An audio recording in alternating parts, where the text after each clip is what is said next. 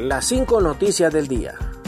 A continuación te presentamos las noticias más importantes de este miércoles 23 de noviembre del 2022.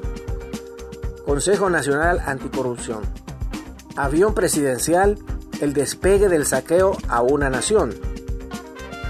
El Consejo Nacional Anticorrupción, CNA, presentó este miércoles el informe Avión presidencial, el despegue del saqueo a una nación un análisis financiero que muestra las grandes erogaciones de dinero para la adquisición, uso y mantenimiento de la aeronave presidencial.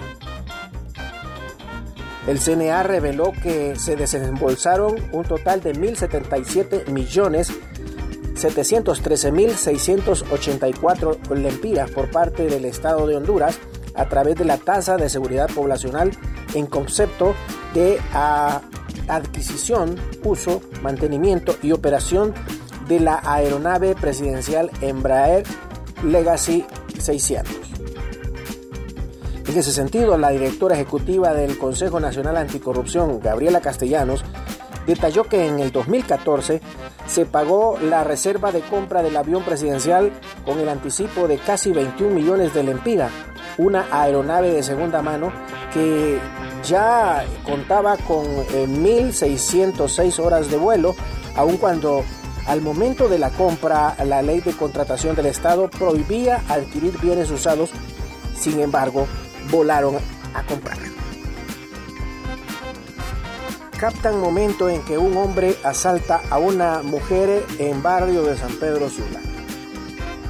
Un asalto fue captado por unas cámaras de seguridad en el barrio Guamilito de San Pedro Sula, zona norte de Honduras. El suceso aconteció a eso de las 2 de la tarde del lunes 21 de noviembre. En la grabación se observa a una mujer con un celular en mano frente a una casa cuando de repente pasa por detrás de ella un sujeto que viste una camisa color verde y un pantalón negro. El ladrón se regresa y se queda detrás de la mujer.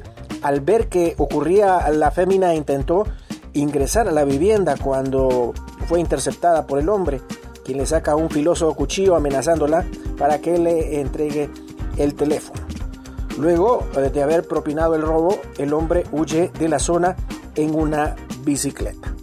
Continuamos con las noticias en las cinco noticias del día. Citra Meis se tomará 12 horas la, carretera panamericana ante la indiferencia del gobierno central a través de la Secretaría de Salud al cancelar el pago de cinco meses a la mayoría de los trabajadores del Hospital de San Lorenzo, estos se tomarán un tramo de la carretera panamericana desde las 6 de la mañana hasta las 6 de la noche.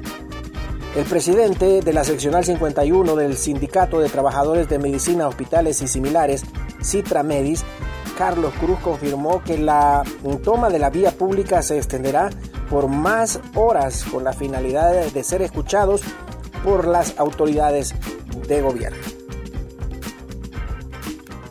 Cerrado por extorsión el estadio Emilio Larache en la colonia Kennedy. La extorsión por parte de bandas criminales sigue afectando la economía y enlutando a muchas familias en el país. Este fenómeno delictivo ya comenzó a dañar el deporte y la recreación de las personas al provocar el cierre de eh, instalaciones deportivas públicas en la capital. Es el caso del estadio Emilio Larach, que diariamente concentraba a miles de jóvenes en diferentes actividades deportivas en un extremo de la colonia Kennedy en Tegucigalpa. Said Martínez recibe nueva nominación en el Mundial de Qatar. El árbitro hondureño Said Martínez por cuarta ocasión ha sido nominado a la FIFA para integrar una cuarteta en el Mundial de Qatar 2022. El Silbalte Catracho tendrá su aparición siempre como cuarto juez. Gracias por tu atención. Las cinco noticias del día te invitan a estar atento a su próximo boletín informativo.